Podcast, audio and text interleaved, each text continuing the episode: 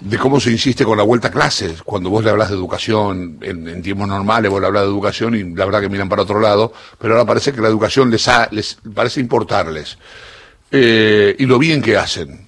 Eh, Fernán Quirós, el ministro de Salud de la Ciudad de Buenos Aires, habló sobre la posible vuelta a clases y, como siempre, desde nuestro lado, eh, estuvo con esos temas Hernán Mundo. ¿Qué tal, Hernán? Buen día. Chao, buen día, buena semana para vos y para todos. Es así, habló el ministro de Salud porteño Fernán Quirós sobre este tema, sobre los dichos de Soledad Acuña, la ministra del área de la ciudad durante el fin de semana y también a primera hora de la mañana, eh, con la intención, el propósito por parte de la ciudad, en principio firme, de arrancar con eh, las clases de todos los alumnos, de todos los niveles, el 17 de febrero. De cualquier manera, eh, Chavo, la percepción de parte del área sanitaria es obviamente de mayor cautela, más allá de que todas las áreas de la ciudad van con el mismo objetivo, pero claro, habrá que ver obviamente cuál es la situación epidemiológica de aquí a febrero, nadie puede hacer futurología y mucho menos eh, también viendo lo que, lo que sucede en otros lugares del mundo en donde lamentablemente se ha producido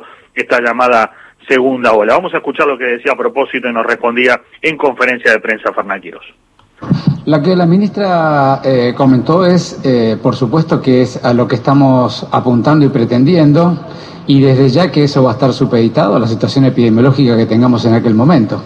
Nosotros eh, vemos una curva que está sistemáticamente descendiendo y vamos a trabajar intensamente para mitigar o evitar al máximo un rebrote. De manera que tenemos toda la expectativa de ser capaces de alcanzar ese objetivo. Por supuesto que eh, si la realidad epidemiológica de la ciudad así no lo permitiera, buscaríamos alguna alternativa, siempre priorizando como máxima prioridad del gobierno la educación y siempre haciendo todo lo que tengamos que hacer para que el, máximo del, del espacio escolar se dé de manera presencial la palabra de Fernán Quirós sobre esta cuestión, la temática educativa. Dice Fernán Quirós que lo que ha sucedido en la ciudad de Buenos Aires en materia de este inicio de actividades o reinicio de actividades que se ha dado de manera eh, de burbuja, con un formato bastante reducido en eh, primer año, en primer grado, en la última sala del Jardín de Infantes, eh, con experiencias en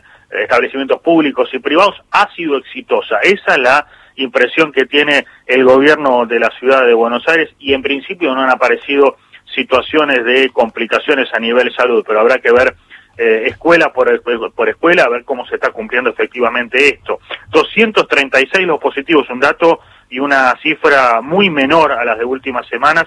Está en el último reporte de la ciudad sobre COVID-19, 20 fallecidos. Eh, la ciudad espera que esta consolidación de la baja se siga dando y por otro lado, Chavo, eh, expresiones eh, muy positivas y de valoración de parte de Fernán Quirós al viaje de la viceministra de Salud Carla Bisotti a Rusia en los últimos días, algo que se conoció durante el fin de semana, para seguir de cerca cómo está trabajando ese país en torno a una de las tantas vacunas, de las 11 que está en fase 3, para poder en principio potencialmente aplicarse en la Argentina. Hablamos de la vacuna Sputnik 5. Dijo Fernán Quiroz que es muy importante ya ir tejiendo lazos y acuerdos con los eh, fabricantes para eventualmente trasladar esa vacuna a la Argentina y comenzar su aplicación. De cualquier forma, ante algunas declaraciones que se escucharon el fin de semana sobre una posible aplicación masiva para fines de diciembre, Quirós cree que esto no es tan factible y que en principio recién a partir del año próximo,